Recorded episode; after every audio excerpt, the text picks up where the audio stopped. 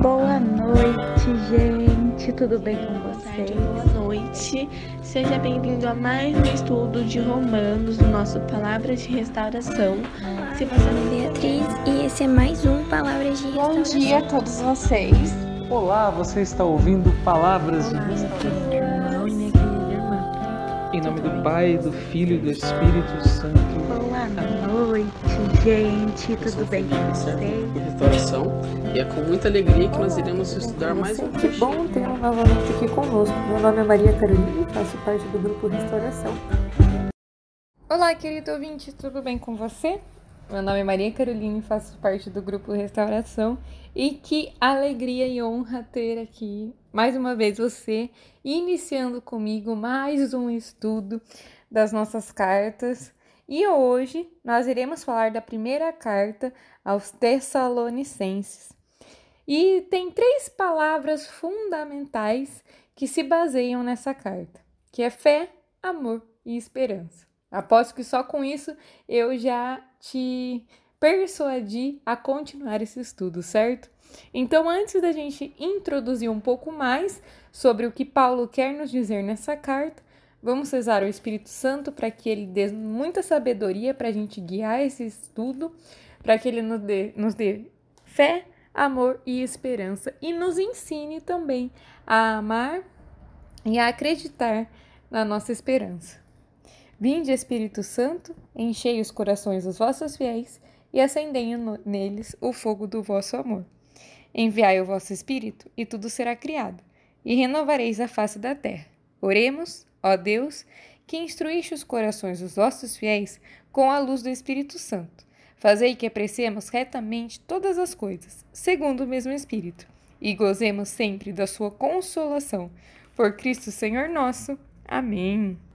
Então, eu vou dar uma introduzida no que iremos aprender no decorrer desse estudo. E depois nós iremos ler o capítulo 1, do versículo 1 ao versículo 3, que é a introdução né, e a saudação de Paulo. Então, vamos aprender juntos o que, que é essa carta, né? O que Paulo, por que motivou Paulo a escrever essa carta? Então, essa carta, né, a primeira carta ao Tessalonicenses, foi redigida em Coríntios no inverno de 50 a 51.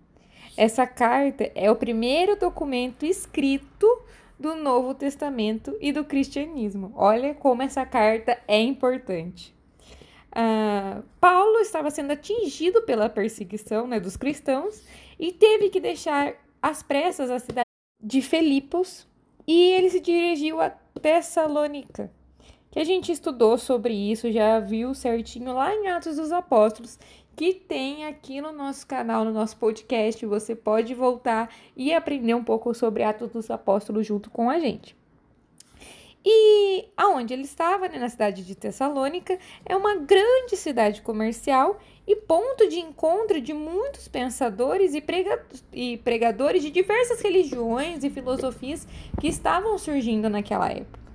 Então Paulo, ele parte para Tessalônica e ele prega, anuncia o evangelho e forma nessa cidade um pequeno grupo.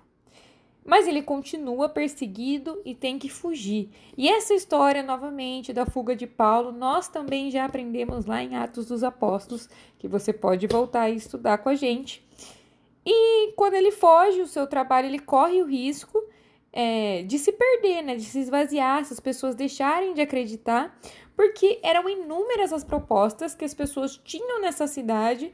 É, nessa cidade, eram várias comunidades que existiam, várias é, várias filosofias que estavam ali surgindo. Então, a, o período que Paulo ficou foi tão pequeno que ele tinha medo de não ter conseguido fundar verdadeiramente a fé naquela comunidade. Então, ele faz né, a sua fuga, que a gente aprendeu lá em Atos dos Apóstolos, e num belo dia ele encontra Timóteo em Corinto, que também nós já estudamos aqui na primeira carta aos Coríntios, você pode voltar e estudar com a gente. E ao encontrar Timóteo, e Timóteo lhe dá a notícia de que Paulo, que Paulo tanto esperava, que era como está a cidade de Tessalônica. E Timóteo dá uma notícia que Paulo não esperava, de que a comunidade continuava fervorosa e ativa e ganhando membros. Então, ele escreve Paulo, né, em comunhão com Timóteo, escreve essa carta para comunicar sua alegria e estimular a perseverança da comunidade, né, que estava crescendo, que estava continuando, mesmo sem Paulo estar ali presente. Nessa carta, Paulo ele também procura responder algumas questões que preocupavam a comunidade. Uma delas, que é a maior de todas, que é que a gente vai ver várias vezes aqui na carta, é sobre a vinda gloriosa de Cristo. A comunidade pensava que essa vinda se realizaria logo e se perguntava se aqueles que partiram, né, aquelas pessoas que já tinham morrido, se elas não iam ver essa graça, a tamanha graça que era ver a esperança de a, a nossa esperança que é Cristo voltar à terra. E isso preocupava eles porque como Paulo tinha ficado pouco tempo lá, não tinha, não, eles não tinham entendido como seria essa volta de Cristo e se aqueles que morreram não poderiam viver a sua glória. E era uma coisa que preocupava muito a comunidade. Então Paulo, ele mostra que no fim, todos os mortos com os vivos iremos, né, ir, irão se reunir com Cristo e irão viver a sua glória, independente se nós estamos no reino dos céus ou se estamos aqui vivendo o reino da terra, nós todos iremos ser convidados pelo próprio Cristo a viver a sua glória, se tivermos vivido com ele também a sua paixão. Então, ele, ele faz essa carta como forma de fé e esperança para a comunidade e leva a construir uma comunidade no amor, na esperança e na fé.